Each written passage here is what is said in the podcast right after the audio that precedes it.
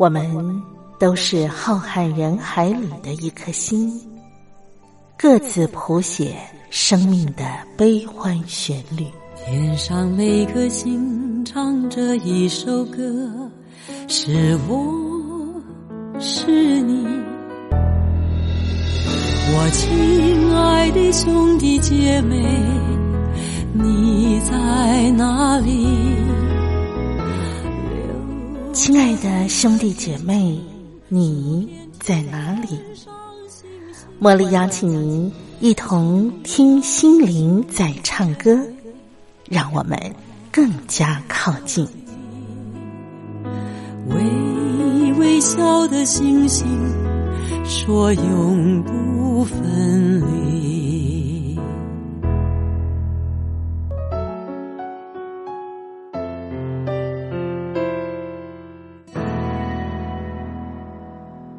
听心灵在唱歌的好朋友，我是茉莉，感谢您按时守候和我共度这一个小时的节目时光。今天呢，在节目的安排上，我想先邀请朋友们一块来分享一篇好文章。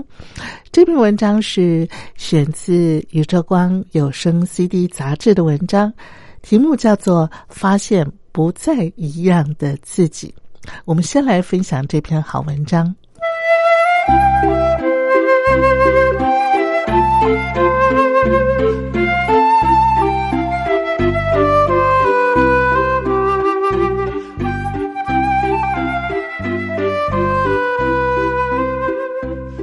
与书为伍就是幸福，欢迎收听《拥抱书香》。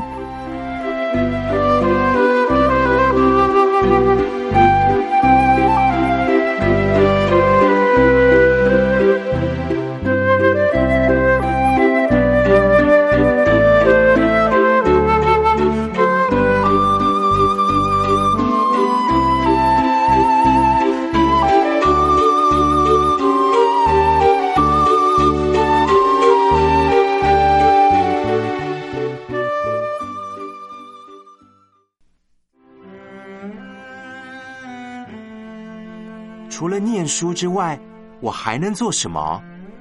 从国中开始，我就一直在想这个问题，但始终找不到答案。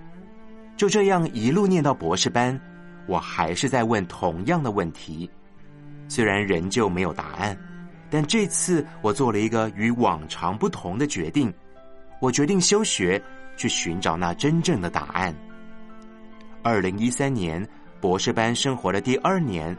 实验与数据占满我大部分的时间，虽然这是研究生的常态生活形式，也是最重要的事情，为的就是顺利毕业，取得博士学位，然后找到一份薪水优渥的好工作。但我还是常常问自己，到底除了念书之外，我还能做什么？从国中一直到博士班，始终没有令自己满意的答案。因为如此，只是为了升学而读书，没有一个明确的目标，使我在大学的自由生活中迷失方向。课业只求 O pass，并沉迷于电玩世界，想借此逃避面对未来的现实。后来因为情感问题，我接受了基督信仰，相信有份来自上帝的爱是永恒不变的。这帮助我慢慢走出失恋的伤痛。也渐渐认识，基督信仰其实就是一种生活态度与方式。无论是在什么地方，我心中开始对未来有新的盼望，但仍然隐约觉得不满足。我应该还可以做些什么？直到博士班的第二年，我看到暑假去印度服务的消息，心里做了决定：先休学。然后到这个可能一生都不会去的国度旅行，并期待可以找寻到真正的答案。出发前，志工必须先接受培训，包括摄影、当地文化与生活形态介绍，以及教案预备等相关课程，以便志工在当地服务时能更快进入状况，避免造成文化污染等问题。其中摄影课程是我最有兴趣，也是帮助最多的，因为一直以来就喜欢用照片来记录生活。于是我担任了印度服务队的摄影志工，在印度服务了十五天，我们进入贫民窟。看见当地孩子真挚单纯的笑容，虽然生活环境如此脏乱，物质如此缺乏，却让我发现自己的内心才是真正贫乏。也开始思考，除了为自己，我还能为别人多做些什么。整趟旅程中，印象最深的是去探访一位住在乡下的老奶奶，她有个在大城市工作的孙子。我们陪他聊天、唱歌，看看手机照片中的台湾是什么样子。当时气氛相当欢乐，虽然语言有所隔阂，但在心里我们没有距离。最难忘的是离别时，这位印度阿妈紧紧抓着我的手，仿佛我是她的孙子一样。直到车子开始前进了，她才舍得把手放开，以微笑目送我们离开。这画面也让我想起自己的阿妈，不知道她现在好吗？回到台湾后，当时行前摄影课的老师刘建伟导演带着我整理剪辑这十五天的拍摄素材，完成我人生第一支纪录片。我发现，在分享时用影片来说故事，可以更容易把人带进当时的情境。使人感受我们在印度所经历的感动。回到现实，是该面对找工作的事实了。经过几个月的工作应征，竟没有找到任何一件合适的工作。于是，在阿伟导演的邀请下，我开始了摄影助理的工作。后来进入他的公司，担任全职的工作伙伴。因为我过去的专业知识背景是生物。所以进入影视相关的产业工作，可说是完全外行，一切都得从头学起。幸好老板很有耐心，且愿意教导，带我走过这段转换人生跑道、有点不安的新手时期。前往印度服务的同一年年底，我认识了一位来自国立体育大学的学生詹尚义，因为一趟尼泊尔服务之行，让他看见当地孩子。迫切需要一双好鞋的呼声，于是决定发起赤脚环岛计划，为那些孩子募款买鞋。听他谈着这个计划，使我不禁回想大学时代的我，如果那时我能跟上亿一样做些有意义的事，我的人生会不会更不一样呢？这个想法打动我，决定协助上亿完成这个计划。从拍摄募资影片到整个线上募资计划的完成，最后成功募得新台币五十六万多元，为印度和尼泊尔的孩子买了鞋，并亲自送到印度，将鞋交到孩子手上。詹尚义赤脚环岛的故事，透过影像，真实述说这段全台湾都来共襄盛举，帮助他完成计划的过程。木鞋。少年的奇幻之旅。从印度回来后，服务队的伙伴陈怡佳与其他志工一起创立了社会企业阿莎，主要的目的是为了帮助印度和尼泊尔的孩子能接受教育，妇女有工作机会。我也参与其中，并负责阿莎网络影片的拍摄与制作。透过这一系列影片。帮助我在入行不到半年的时间，对于拍摄与后置的技巧和经验有了更多进步与经验的累积。接下来的几年当中，因为拍摄《微光时代》纪录片，我又陆陆续续去了印度三次和尼泊尔两次。在这几次行程中，待在当地的时间比之前去服务的时间长，所以与当地居民建立了较深的情谊。拍出来的画面也更有一种生活在当地的感觉。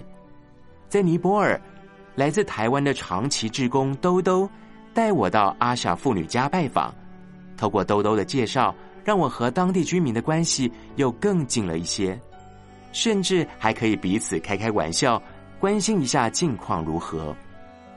新手总是有些好手气，这两年来的影像作品，在一些比赛中拿到不错的成绩。赤脚环岛纪录片获得二零一五年 TCNN 微电影大赛纪录片组第二名，记录台湾青年在印度贫民窟服务的看见与反思的网络短片，发现不再一样的自己，也获得今年教育金像奖社会人士组首奖，并由前总统马英九先生颁奖，这令我十分惊喜，真是莫大殊荣。对我来说。这是一件非常值得感谢和兴奋的事，因为这个关系，父母才更认同接受我目前所从事的工作。但是，其实除了自己拍片之外，我内心还有一个更深的渴望，就是希望能带领更多人学会拍片，让更多人可以用影像来记录生活，用镜头来说故事。从台湾到印度，从实验室到贫民窟。从手拿培养机到改拿摄影机，这三年来有太多故事发生在我身旁。无论是欢喜的、悲伤的，是工作必须的，还是生活上的小细节，因着它被镜头记录下来，才发现原来影像可以产生许多意想不到的影响。无论是在诉说一个故事，或者只是想传达一个简单的观念。影片都可以完成这个任务。拍纪录片与我真的是一个全新的挑战，虽然时常遭遇许多挫折和困难，但万事互相效力。我相信这是上帝带领我走的道路，无论如何，我都会坚持下去。所以，我总算找到那个问题的答案了。盼望今后能带领更多对未来迷惘的年轻人。透过镜头看世界，帮助他们拓展视野，进而找到人生目标，勇敢去追逐梦想，也让全世界透过镜头更多被台湾青年看见，使他们的眼光不再局限在台湾，而是看见这世界真正的需要，然后实际付诸行动，最终可以改变这个世界，让更多人拥有更好的生活。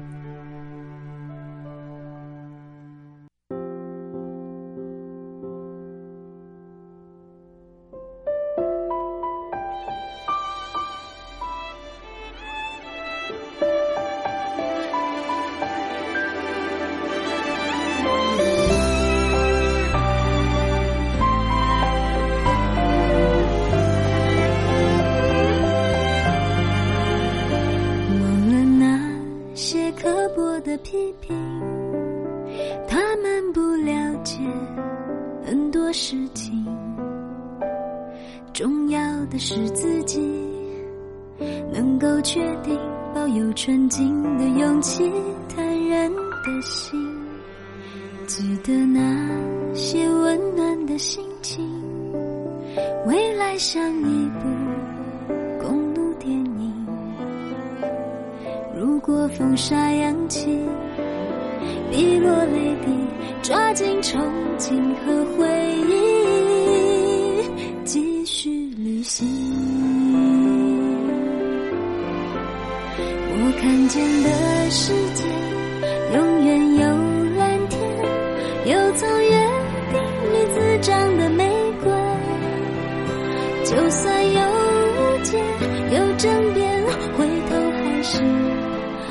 望牵手分享一切。我看见的世界永远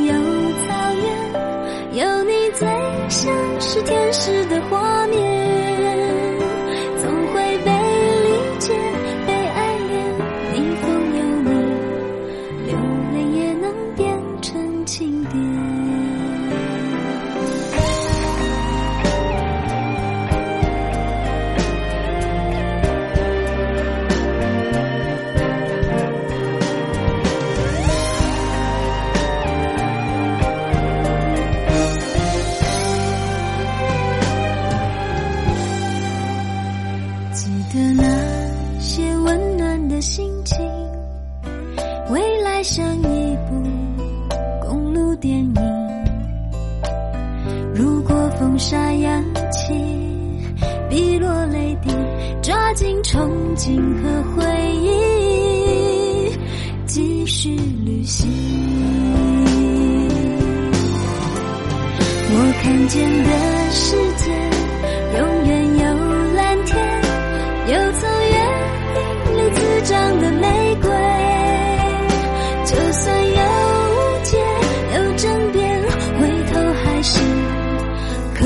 牵手分享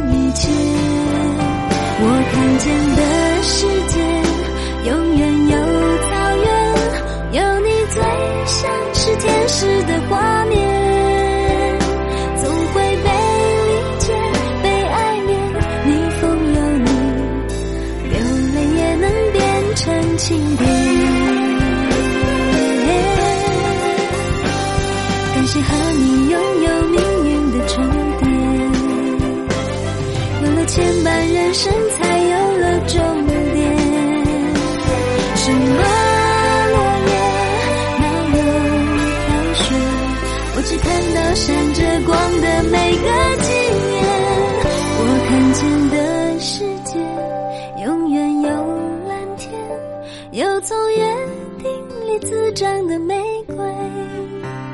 就算有误解，有争辩，回头还是渴望牵手分享一切。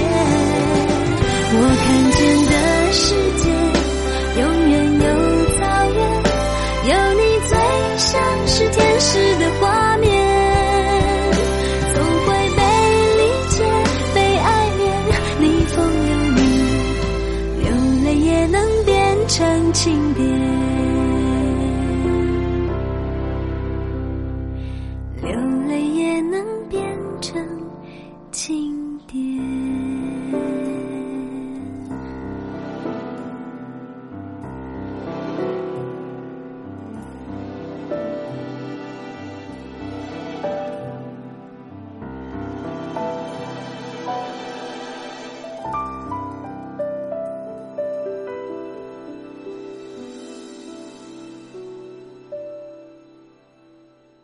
那么，在节目的后半段呢，茉莉要为您介绍一本好书。这本书的书名呢，叫做《不再委屈自己，求得他人认同》。在您的生命经验里头，是不是常常会有这种困扰呢？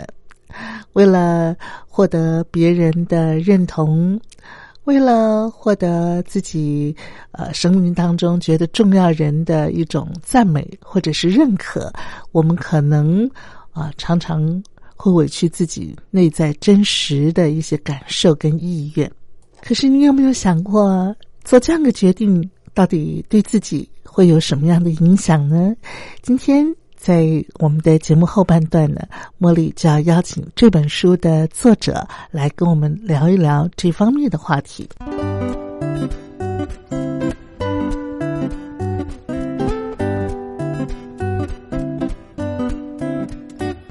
很开心，在我们今天的节目单元里头啊，茉莉为大家邀请到啊一本书的作者。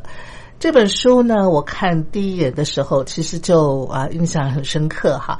这本书的书名叫做《别再委屈自己，求得他人认同》。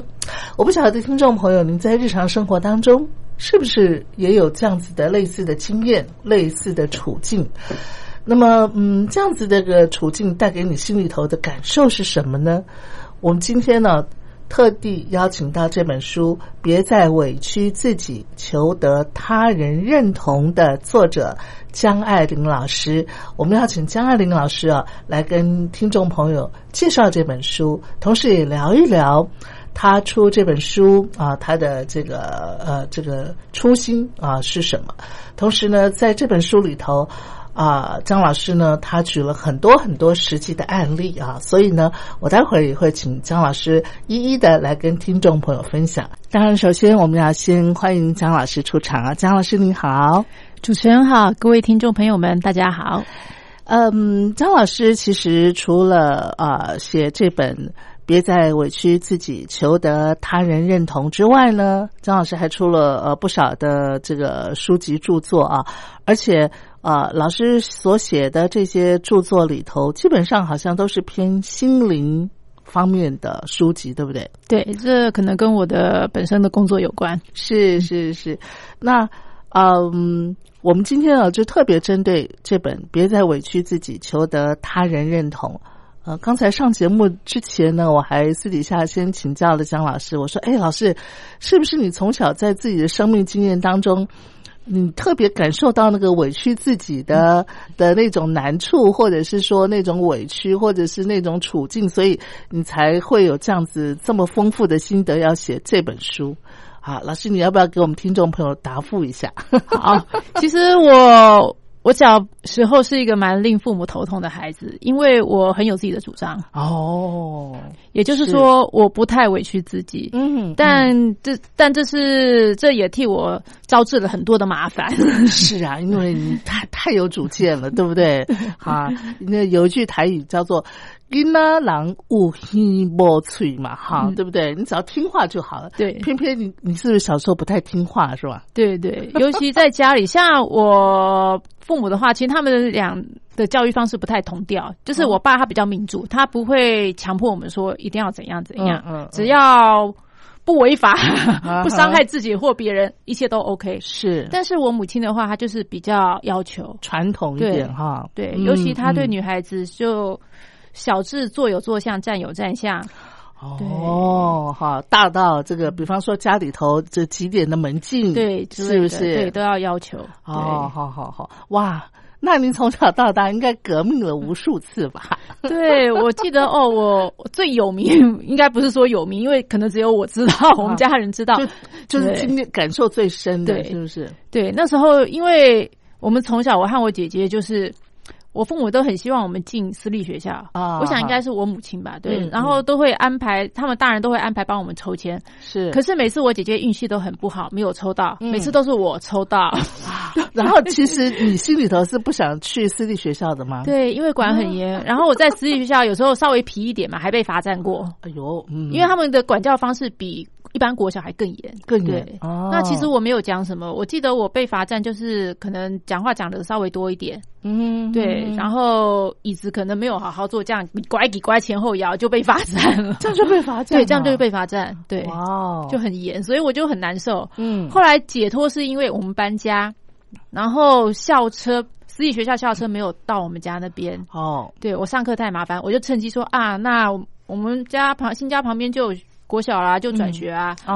所以我父母才不得已把我转学了。恭喜你，恭喜你，解脱了。对嗯，好，呃。老师啊，在写这本《别再委屈自己，求得他人认同》里头呢，老师很贴心的呃，为所有的读者啊啊，把它分成了四个部分啊。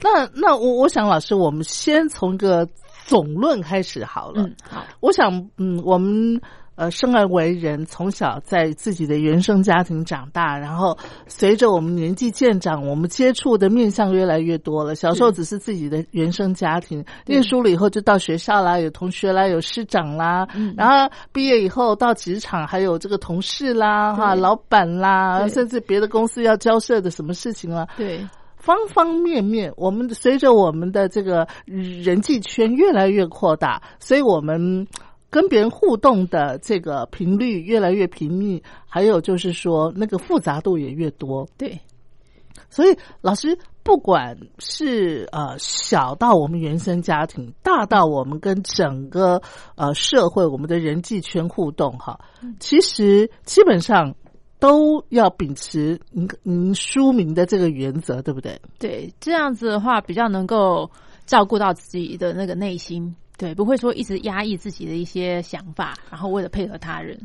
可是老师，你这个书名本身就点出了一个大家心里头最大的那种疑惑跟恐惧。嗯，大家之所以要委屈自己的原因，就是希望能够获得别人的认同，是，获得甚至获得别人的肯定跟赞美，对，这样子才能够让我觉得说，哎，我是有价值的。是，啊，我啊，我是这个啊，做对了，嗯对不对？哈，对，所以如果我们只是强调说不要委屈自己，可是我心里头那个恐惧或者是那个在乎点，我没有办法去把它摆平的话，嗯。那这这当中内在是冲突的。其实我之所以会写这本书，主要是跟我的人生经验有关哈。嗯因为当然我是成长在那个华人的社会，跟大家一样，但是我在美国念过书，嗯所以对这两个地方的一些人际沟通还有社会的现象，都是有一些观察哈。是像其实以华人来讲哈，就是我们很讲求一个整体的和谐，表面的和谐，哎对，是是是，就是无论在人际沟通或者是在职场上，甚至在家庭里面都是这样子。嗯哼，所以我觉得这就让我想到以前我小时候常。就是我刚才提到坐有坐相，站有站相，嗯大人讲话，小孩安静。哎，对那有时候就是，哎、有时候我听大家大人讲话可能很有趣，或者是想要表达一个什么意见，嗯嗯，然后都会被一个眼神制止住。不要讲话，对，闭嘴。对，然后我就哦摸摸鼻子到自己的房间玩这样子。哦对，就是好像我们必须，我们好像从小到大都会被要求，这好像是一个潜规则，嗯被要求必须有个特定的一个行为模式，嗯以符合就是社会或者是呃他人对于我们的一个期望。嗯对嗯那在美国这个社会的话，其实他们家庭教育哦，从小就很鼓励小孩子表达自己。哦，对表自呃能够充分的表达自己。对对，这个就就是他们这样子家庭教育就反映在课堂上。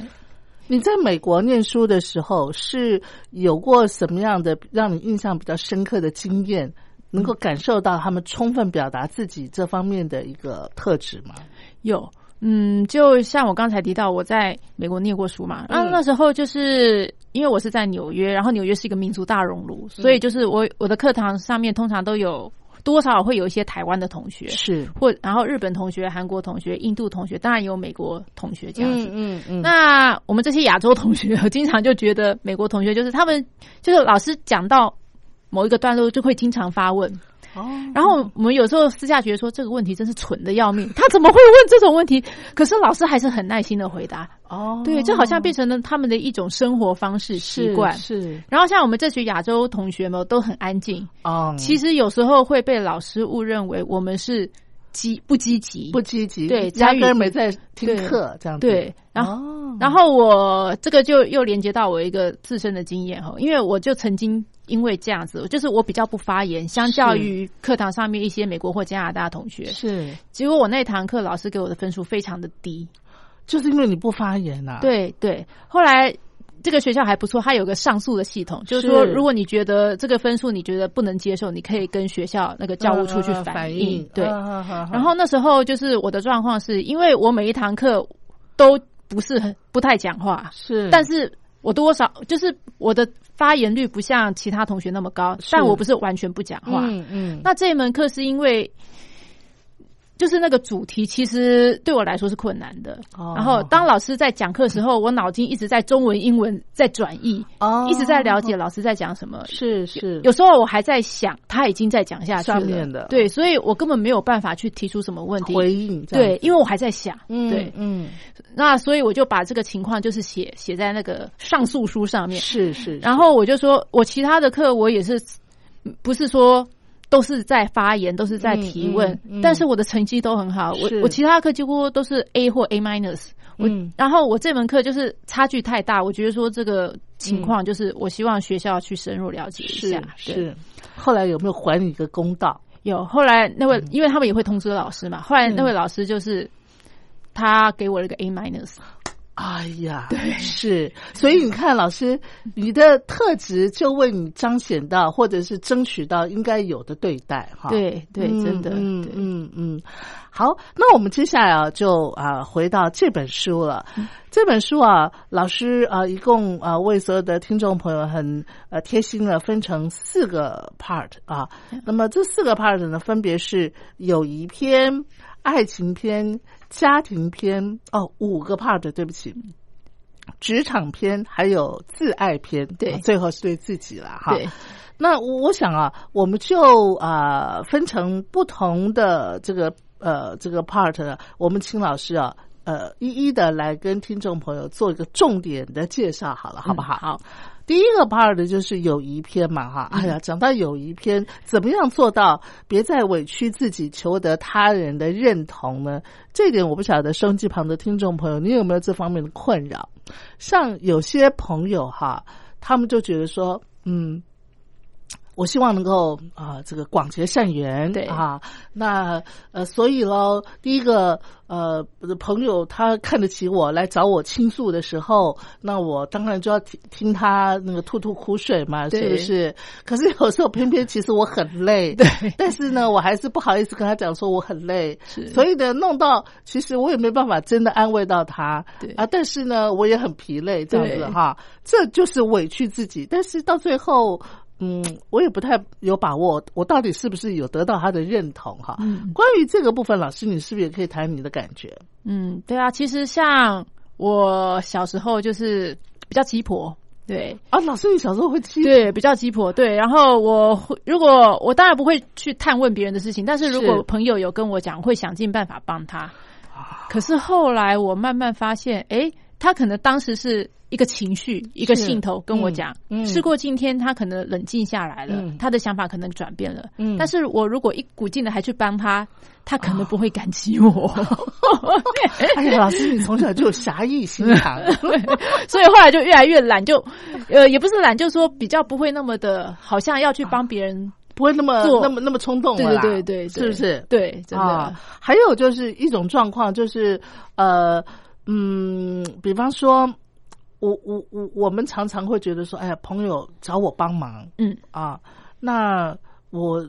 既然是朋友嘛，嗯我当然就要帮他了。可是有的时候是碍于我们的时间，有时候是碍于我们的能力，有时候是碍于各方方面面的原因哈。对，很多人是不懂得讲“不”这个字，嗯是不懂得拒绝。对对。关于这个部分，老师你是不是有一些什么样的心得，也可以跟我们听众朋友分享？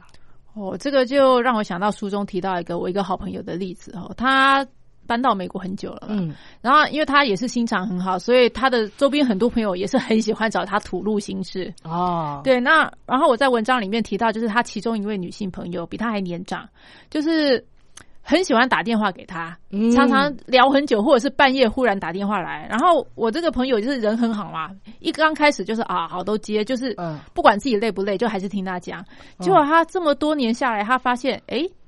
我这位朋友跟我讲的事情都是千篇一律，都是他遇到不好的男人，嗯然后这么多年他都是遇到不好的男人，嗯那好像就是我这么听他讲了这么多年，我也没有办法改善他的状况，嗯而且我有时候真的很累。嗯，然后等等到有一天他终于受不了了，他就是跟他那位朋友说啊，就是我需要休息啊，怎么样？以后就是呃，可能没有办法说你打来我随时都能接。是结果那位朋友居然生气了，生气呀、对，他说你怎么可以这样子对我？我们不是好朋友吗？啊，你以前都听我讲，现在怎么不听我讲了？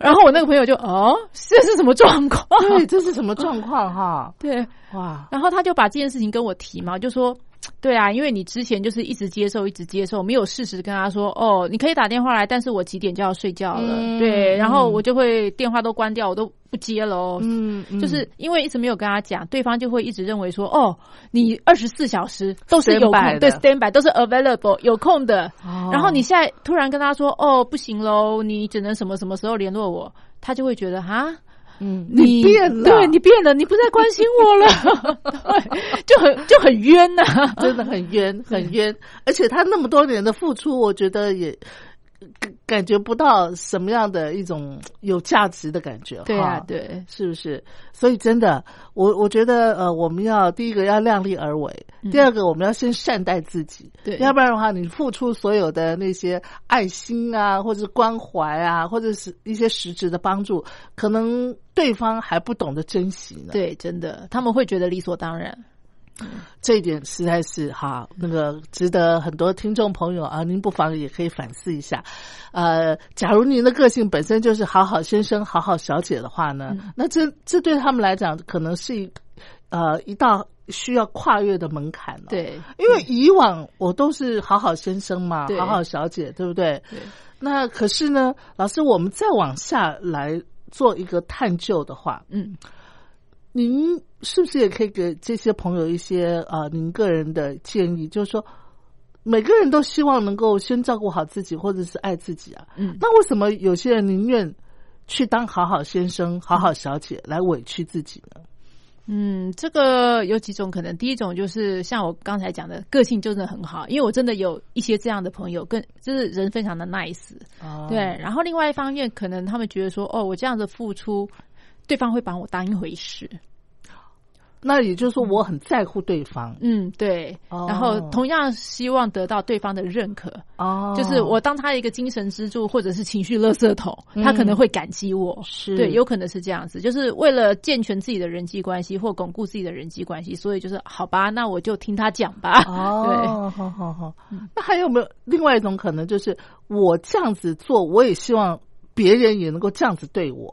嗯，有可能，哎，比方就说，哦，我现在听他讲，以后如果我需要找人讲的哎，时候，对对对，我可能可以找他。我也可以半夜打电话给他。对，但是这个真的不一定哦。哦，对对对对对，每个人个性不一样，嗯对不对？对啊，你你愿意这么样的敞开，但是别人也不见得会呃，如同你的做法一样来回应你。对，啊，好，呃，我们呃聊到这儿呢，来先听一段好听的音乐哈。待会儿呢，我们再继续的请张老师来介绍他的这本书《别再委屈自己，求得他人认同》。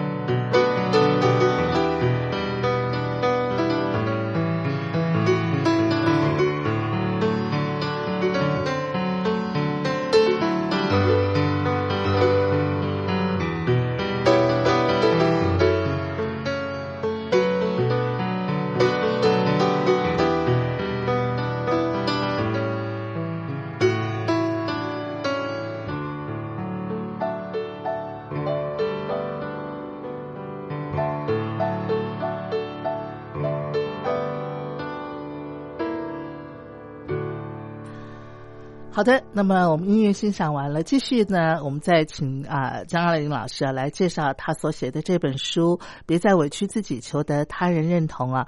呃，在副标题里头哦，老师呃也注明了不再委曲求全的二十堂必学人生突破法则。换句话说，老师这本书里头，他不单叙述呃委屈自己的各种状况，老师还会教我们怎么样去突破这种。状况，然后让自己呢啊能够有所成长。刚才我们讲的是在呃这个交朋友的这个领域里头，对。紧接着呢，好，我们要来谈一谈，如果是在亲密关系或者是爱情的这个场域里头，哎呀，老师，这个场域里头委屈自己的戏码，我觉得感觉上了哈，嗯。那个成分会比较浓一点，而且比较多一点。有，我身边就是我都有看过，我朋友甚至我自己对都曾经有过这样子，是不是？因为爱情嘛，那那个人不就是我最爱的吗？是不是啊？如果我们正好爱情很浓烈的时候，对，那当然就就是。不自觉的就会没关系啦，委屈一下嘛，因为我爱他嘛，对，是不是？如果是朋友，我可能还会斟酌一下，他又不是我爱的人，对，所以我还那个分寸还懂得拿捏的话。可是碰到爱情的时候，很多人就昏了头了，真的，对。啊，老师，你说你自己也有这种情境噻？对，像我以前念书的时候，就是我第一个男朋友，他抽烟，其实我也很不能忍受抽烟，但是啊，好吧，那我就忍一忍。他抽的时候，我就把头转到一边去，嗯。可是他后来居然劈腿。我就觉得说，我干嘛忍啊？我忍的的结果竟然是这样子。对，对我抽了二手烟，抽了这么久，到最后你还这样子用劈腿来那个对待我。对，那时候是当下觉得天哪，我好不值得哦，这么做好不值得。嗯嗯嗯，是是是。那另外就是很多人呢，在谈恋爱的时候，因为对爱对方嘛，对，所以呢就会想说，哎呀。他喜欢怎样的女生？嗯，我就变成那样的女生。我我我当然是讲说 女生的立场了哈。哎，我就常常听到很多的这个案例哈，就讲说，哎，我那个 就比方说，我随便举个例子啊，我昨天去那个美容院洗头，嗯，然后我旁边就坐一个女孩。然后她可能想要变换她的发型，嗯，她就跟那个发型师讨论说：“哎，那个我的头发，你可以帮我看看我要怎么样设计吗？嗯还有还有，就是我不能剪短，因为我男朋友喜欢我留长发，哦绝对不能剪短。那在长发的这个呃这个原则之下，我可以怎么样变化嘛？这样子，嗯，我心里想说，头发是你的，为什么男朋友说？”他喜欢长发，你就不能够剪短发呢？嗯，老师，你有没有碰到过这样子？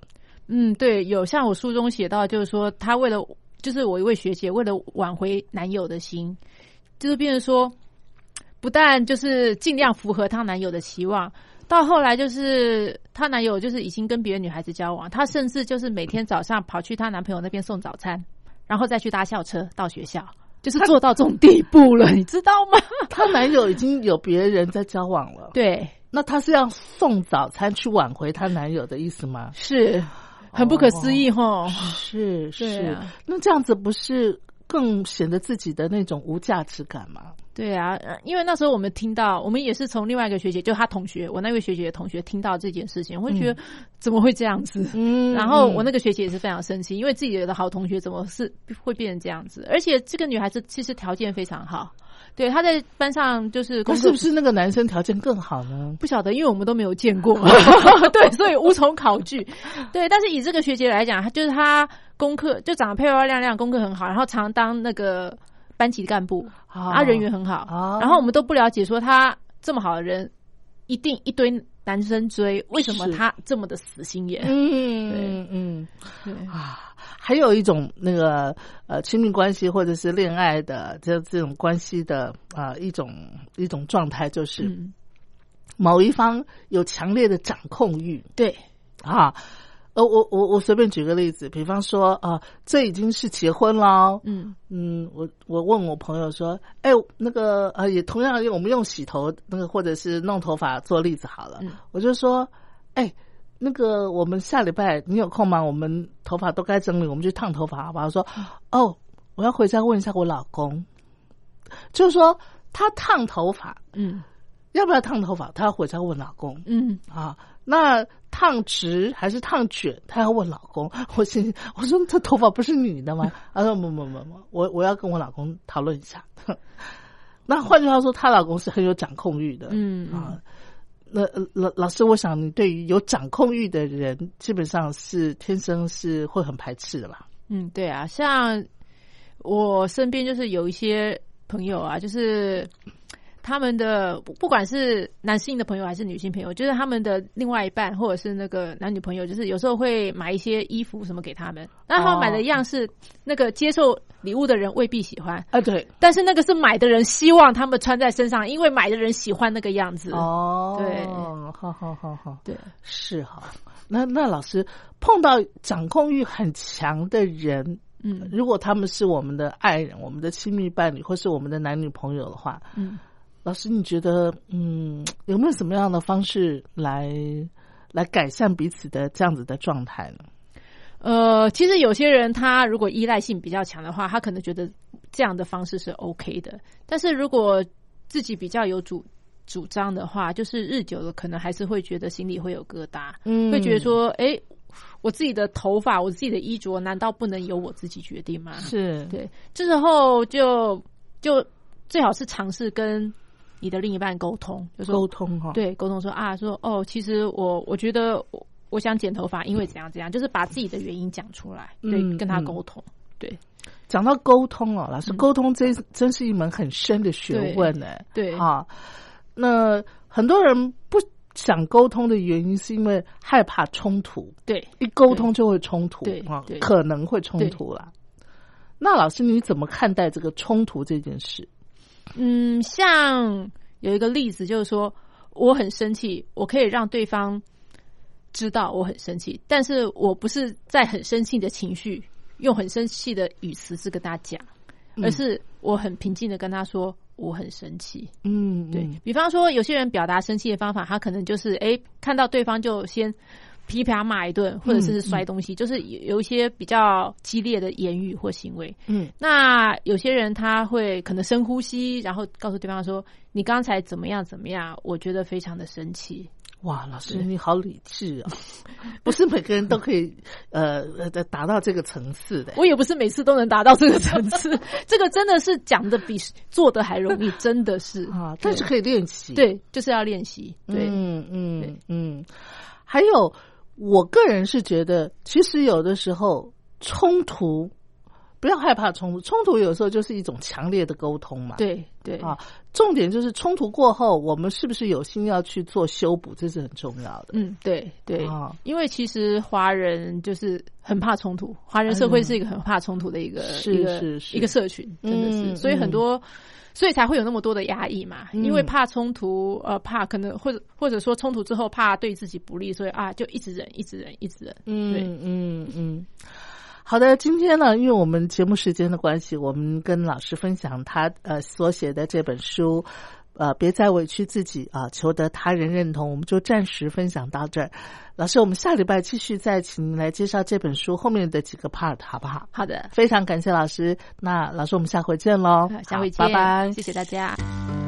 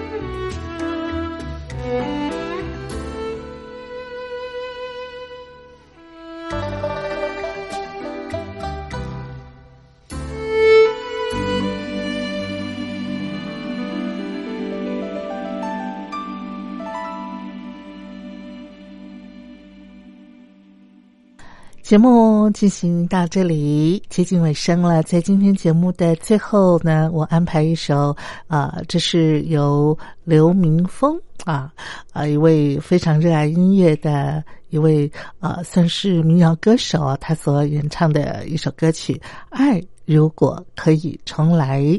好，那在欣赏这首歌之前呢，茉莉就要先跟您说，下回见喽！祝福您平安健康。我们下次节目当中再聚。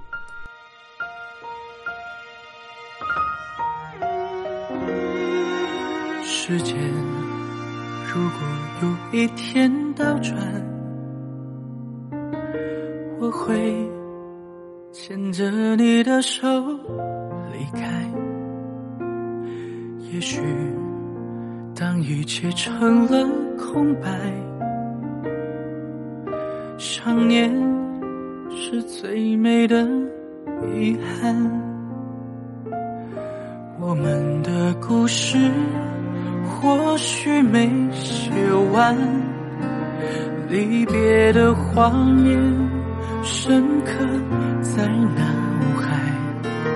你轻轻消失，最美的拥抱，回忆是相聚时的。美好，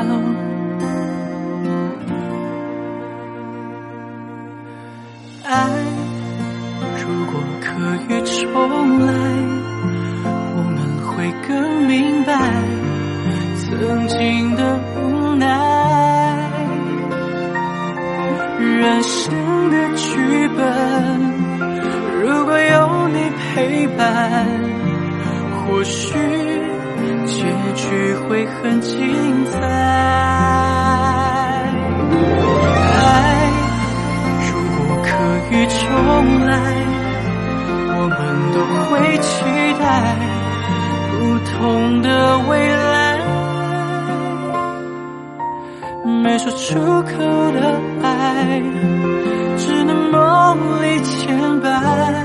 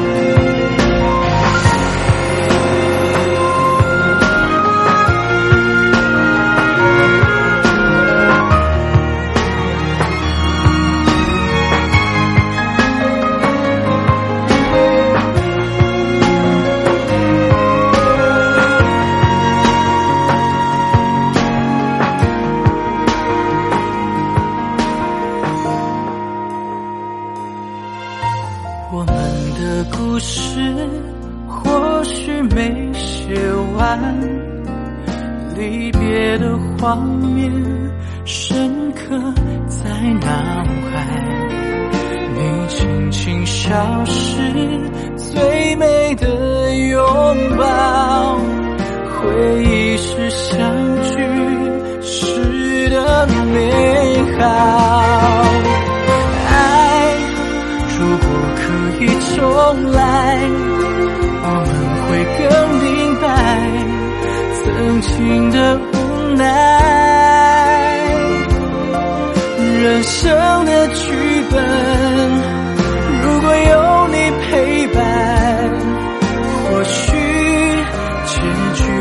很精彩